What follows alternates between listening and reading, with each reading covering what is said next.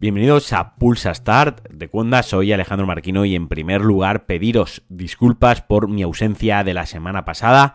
Tenía un trancazo increíble y un resfriado de la hostia. Y ya sin más eh, tonterías, voy a empezar hablando de, obviamente, de Last of Us Part 2 Remastered que tras semanas con rumores y al final una filtración que se escapó, Naughty Dog lo confirmó. Hizo oficial esta versión para PlayStation 5, exclusiva de PlayStation 5, con mejoras eh, técnicas, un nuevo modo de juego y contenido ampliado. Eh, un juego que se lanzó en 2020, un juego que con la salida de PlayStation 5 recibió un parche que desbloqueaba el framerate a 60 FPS y ya se veía totalmente bien y que hace que nos planteemos cuán de necesario es este remastered y sobre todo llamarlo así, remastered. Entiendo que con The Last of Us Part One Remastered, pues así lo que quieren es aunarlo en PlayStation 5 y, tener las dos partes de,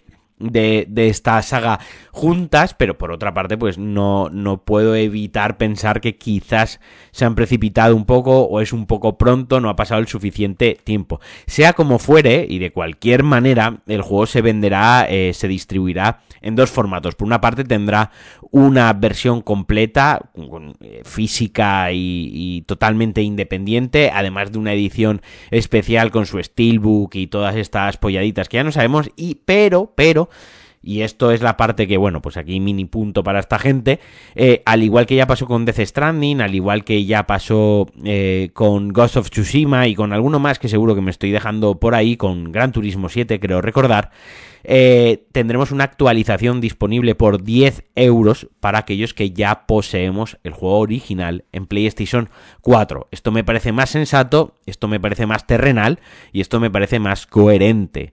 Más si cabe, además, que han comentado que tendremos la opción de exportar o de importar, mejor dicho, en este caso, nuestra partida de PlayStation 4 a PlayStation 5 para continuar. A mí me viene de perlas porque quería darle otro repaso en, modo New Game Plus y, así que esta es la excusa perfecta. Además, es que da la casualidad que casi lo empiezo la semana pasada, lo, instalé en la consola el día antes del anuncio de, de esta edición. Pero, ¿qué es lo que trae esta edición exactamente? Pues bueno, eh, según la nota de prensa oficial, insisto, esto es según la nota de prensa y según lo que nos han dejado, lo que nos han dejado leer, pues traerá unas mejoras técnicas visuales, ¿no? Eh, como mayor distancia de dibujado, mayor calidad de las texturas, mayor carga de elementos en pantalla, mejoras de rendimiento en el modo 4K, también mejora en los tiempos de carga, integración completa con todas las funciones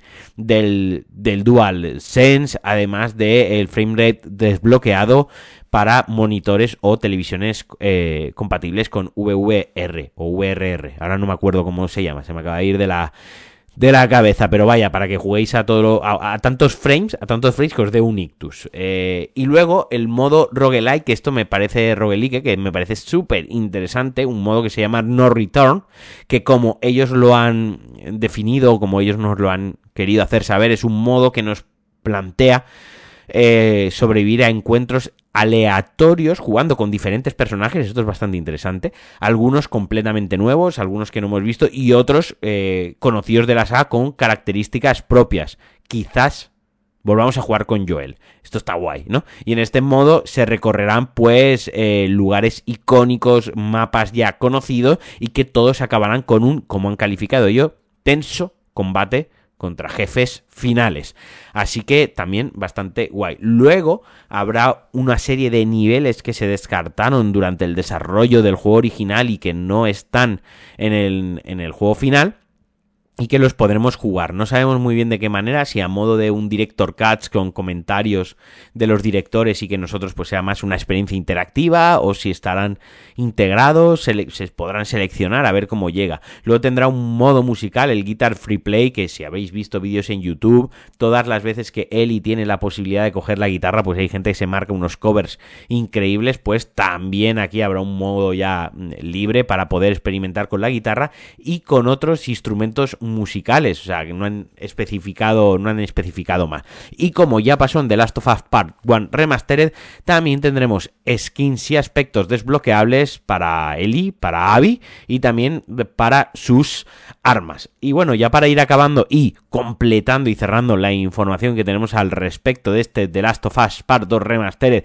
que me da la sensación que no ha generado tanto entusiasmo como, como Naughty Dog y Sony esperaba y como cabría de esperar de esta saga. También es verdad que, pues con ese multijugador ahí, que no se sabe si está cancelado, está congelado.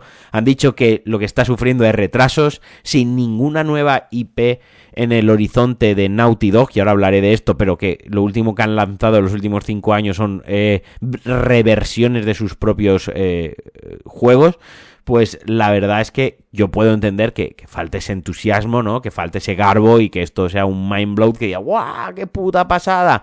A mí me ha molado. Yo me, compraré el juego standalone, me lo compraré completo, no, no pagaré la actualización, más que nada por tenerlo junto al de Last of Us Part 1 y las otras versiones de PlayStation 3, las de PlayStation 4, todas juntas por coleccionismo.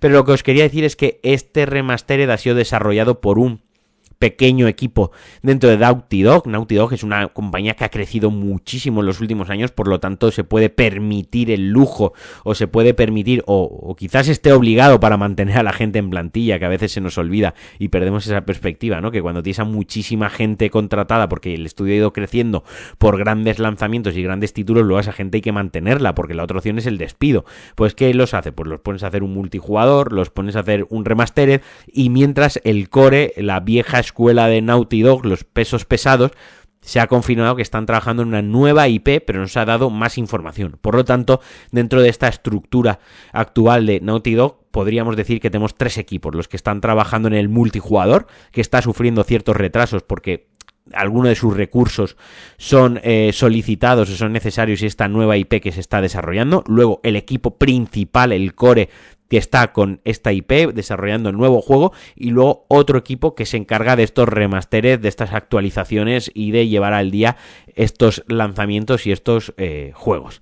Y bueno, hasta aquí el Pulsastar de, de hoy, lo quería centrar en este The Last of Us, The Last of Us 2 remasteres, en este anuncio. Hay alguna noticia más pequeñita, pero me la guardo para mañana, a ver si ya estoy del todo recuperado. Como siempre, daros muchísimas gracias por estar ahí, insisto, pedir disculpas por la ausencia la semana pasada, me encontraba fatal para grabar. Grabé Cliffhanger a duras penas y porque, pues bueno, tengo el compromiso con Alex también de, de, grabar y demás, pero aquí no tengo más excusa que deciros que me encontraba como el pudísimo culo y que, y que esta semana retomamos el ritmo habitual. Así que si sois de los que siempre estáis ahí, muchísimas gracias. Si sois de los que habéis llegado, gracias también y recordaros que podéis apoyar el proyecto en patreon.com barra Alejandro Marquino y además entrar en el grupo de mecenas de Telegram donde nos lo pasamos muy bien. Os mando un abrazote, un beso, espero que empecéis muy bien la semana y adiós.